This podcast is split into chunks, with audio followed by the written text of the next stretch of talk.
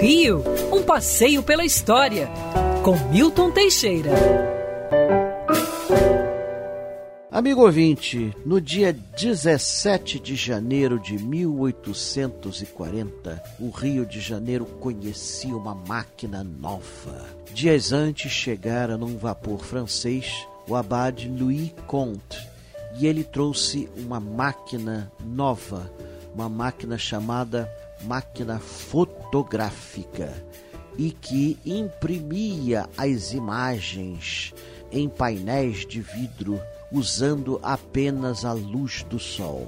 Louis Comte, do alto do hotel Farru, no centro da cidade, próximo à Praça 15, tira três fotos. Uma da própria praça, outra do mosteiro de São Bento e outra do centro da cidade. Essas três fotos, que ainda existem, se tornaram as primeiras três fotografias tiradas nas Américas. Olha bem, a fotografia foi inventada na França em fins de 1839 e em janeiro de 1840 tiradas as primeiras fotos. O imperador ficou tão abismado com as fotos que comprou uma máquina fotográfica de Louis Comte, tornando-se o primeiro fotógrafo brasileiro. E em 1845, Dom Pedro II tirou o primeiro selfie. Sim, ele mesmo tirou uma foto de si, ninguém sabe como.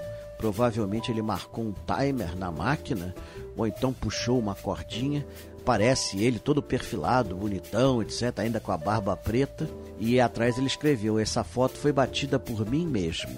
Portanto, foi o criador do selfie no mundo inteiro, nosso imperador Dom Pedro II, o primeiro fotógrafo nacional.